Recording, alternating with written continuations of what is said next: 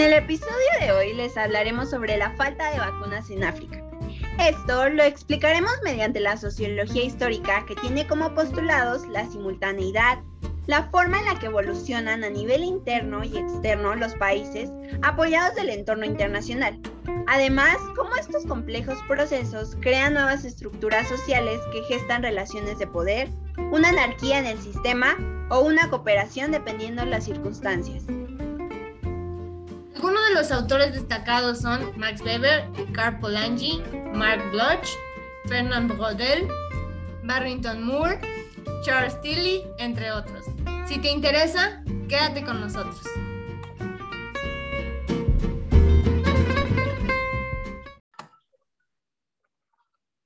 Buenos días, tardes o noches. Desde el momento en el que nos estés escuchando, bienvenido seas a una emisión más de tu podcast favorito, Herreitas por el Mundo.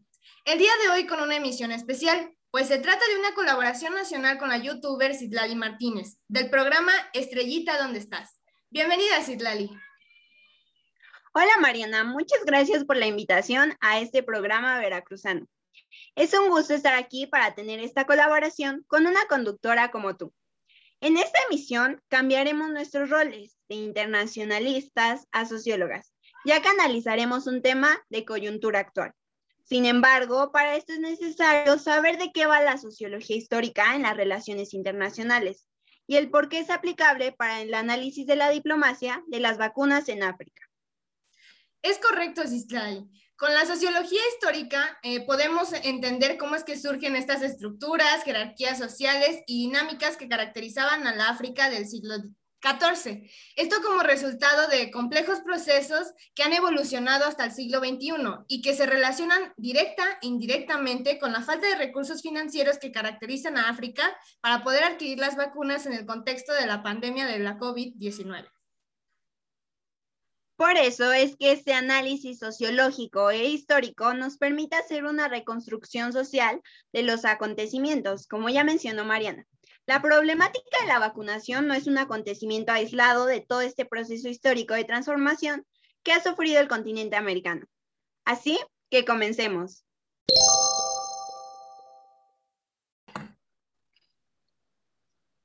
Bienvenidos de vuelta.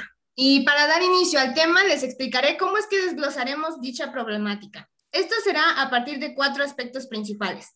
La Conferencia de Berlín de 1888, la descolonización, las misiones de paz y la diplomacia de las vacunas. ¿Ustedes qué creen que tengan que ver todos estos sucesos, herreitas? Citlali, ¿tú sabes por qué África, siendo un continente tan rico y tan extenso, no se encuentra como una potencia actualmente?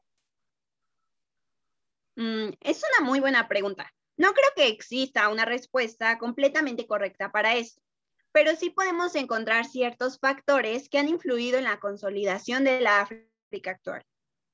Wow, me parece muy interesante. ¿Qué tal si nos cuentas más? Claro que sí.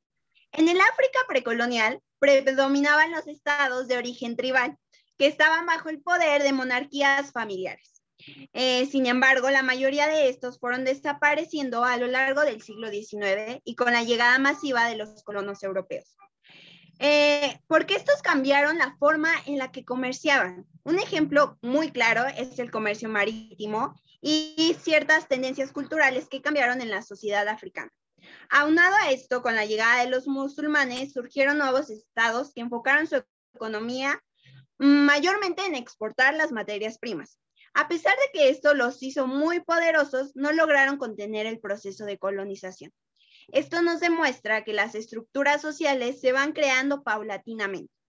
Por otra parte, en 1870 ocurre algo importante, ya que se descubre la riqueza mineral del sur de África, que ocasionó numerosos enfrentamientos bélicos para controlar estos territorios, lo que culminó con el control del continente en menos de 30 años. Súper importante la parte que mencionaste, Citlali, sobre los recursos, pues bien se ha dicho que en África esta más bien ha sido su maldición. De hecho, un punto que marcó para siempre la historia de este continente, así como su estructura social, económica y política, fue la Conferencia de Berlín en 1884, que acabó resultando en el Acta General de la Conferencia de Berlín, donde se decidió el futuro de toda África, irónicamente sin tomar en cuenta a su población. Así quedaría repartida entre las principales potencias del siglo XIX.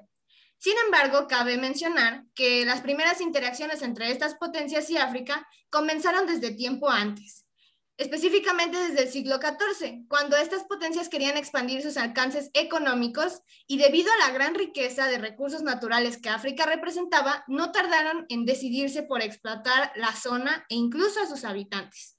Así podemos ver que el periodo de la colonización en África tiene una duración de más de cuatro siglos, siendo que para 1914 todo el continente ya se encontraba repartido entre las potencias, hasta que llegaría un punto de inflexión eh, después de la Segunda Guerra Mundial, donde la toma de conciencia agarra fuerza y da inicio a esta nueva etapa. ¿Qué nos puedes comentar? Bueno, ¿qué ocurrió en la descolonización africana?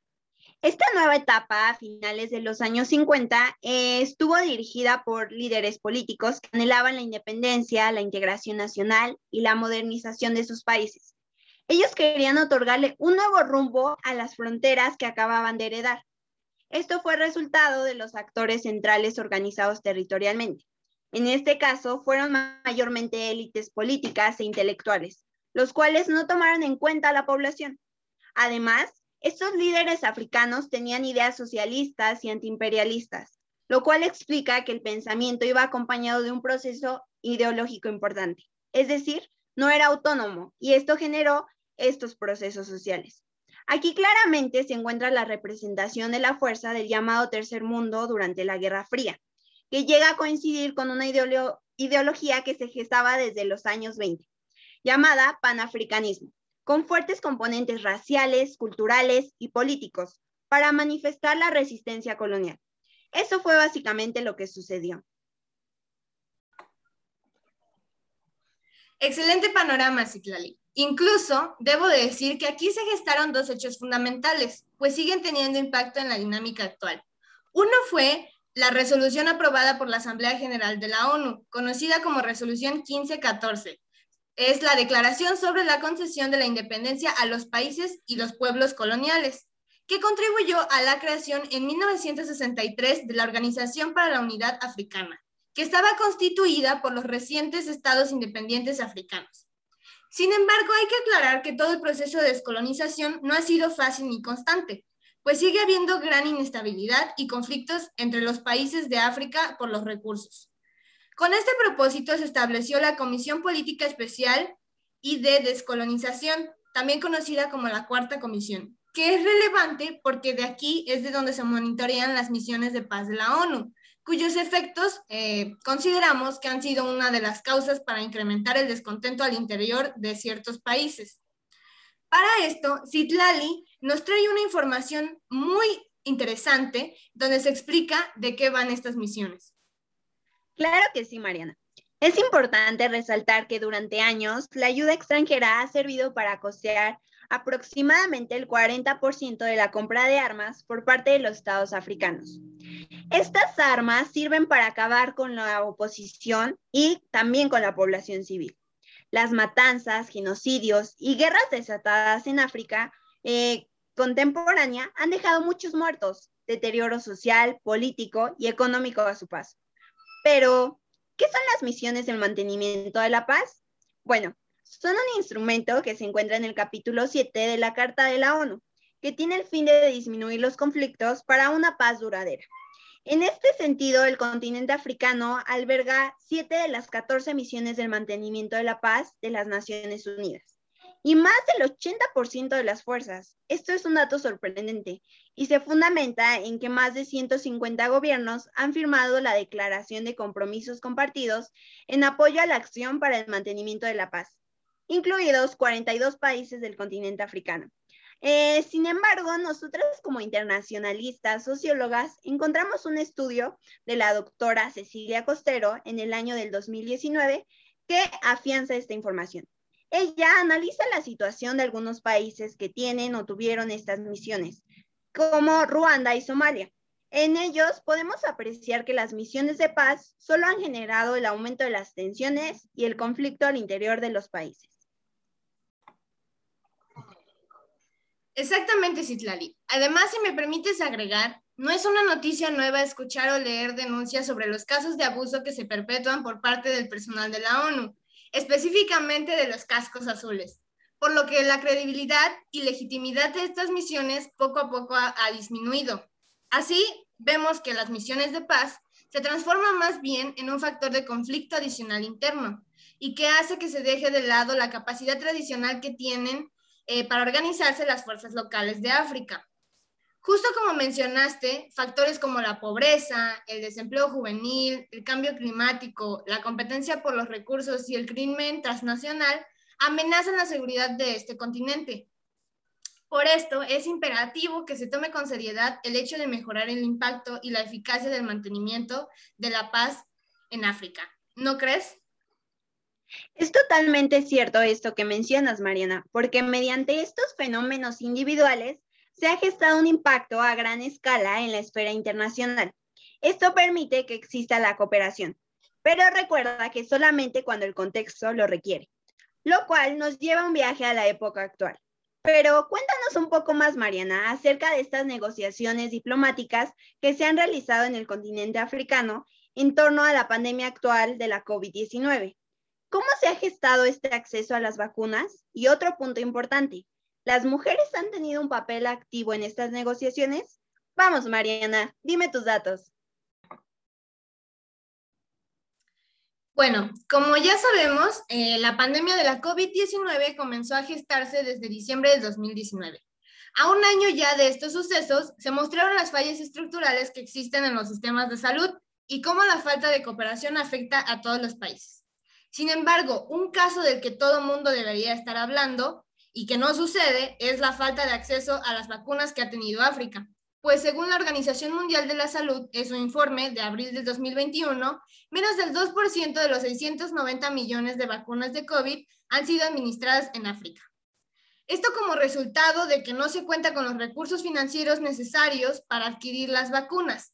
Aparte de esto, la firma de acuerdos bilaterales entre los países más ricos del mundo y las empresas fabricantes de las vacunas supone otra amenaza para este continente. Por esto es que se ha tratado de proporcionar vacunas por medio del mecanismo COVAX, que ha permitido que 16.6 millones de vacunas sean entregadas a los países africanos.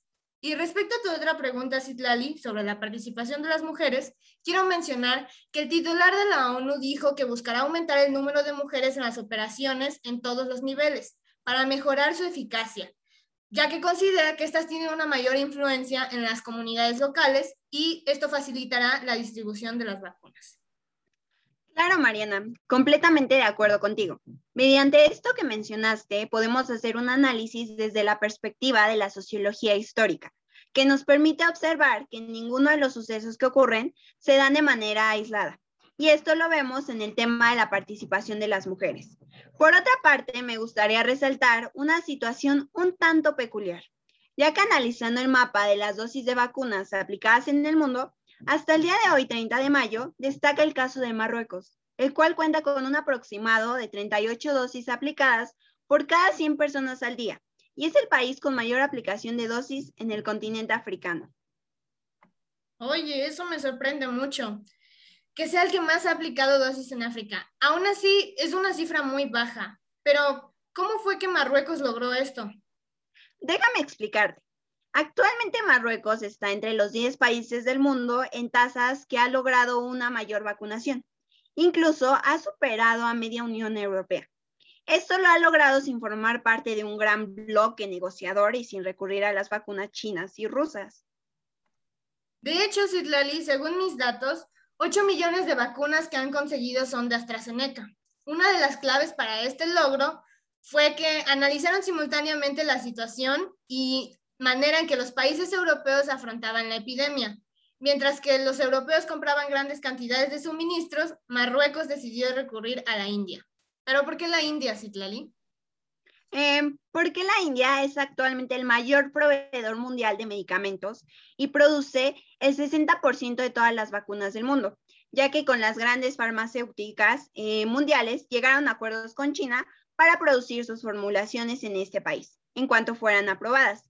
Esto nos permite analizar cómo es que el realizar comparaciones históricas de un suceso común, en este caso la pandemia, en diferentes países permite gestar nuevos marcos de acción y procesos que en el caso de Marruecos lo beneficiaron para estimular el proceso de vacunación. Wow, realmente Marruecos encontró la forma para negociar. Sin embargo, eh, el hecho de que su principal proveedor sea la India puede convertirse en un problema, debido a la situación lamentable actual del país. Por eso debe de apelar a diversificar sus proveedores.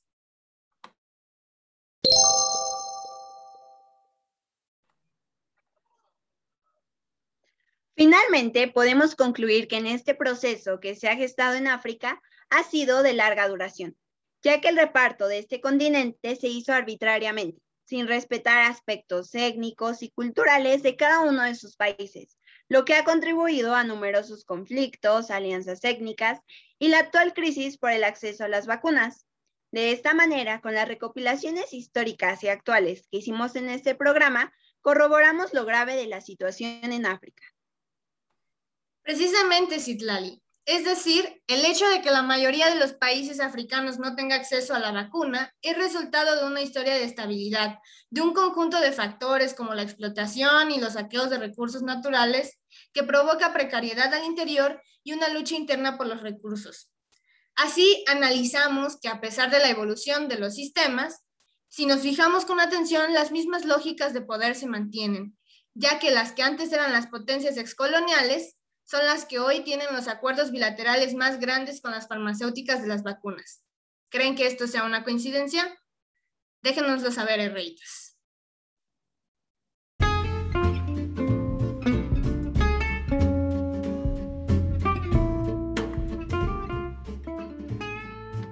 Así finaliza otra emisión más de su podcast preferido, Herreitas por el Mundo. Eh, muchas gracias por habernos acompañado y pues muchas gracias Itlali por haber estado con nosotros y brindarnos esta información tan valiosa con este análisis sociológico. Gracias a ti Mariana por la invitación. Fue un gusto estar aquí hoy con ustedes. Esperen nuestra siguiente colaboración muy pronto. Síganos en nuestras redes sociales. Hasta la próxima. Hasta la próxima.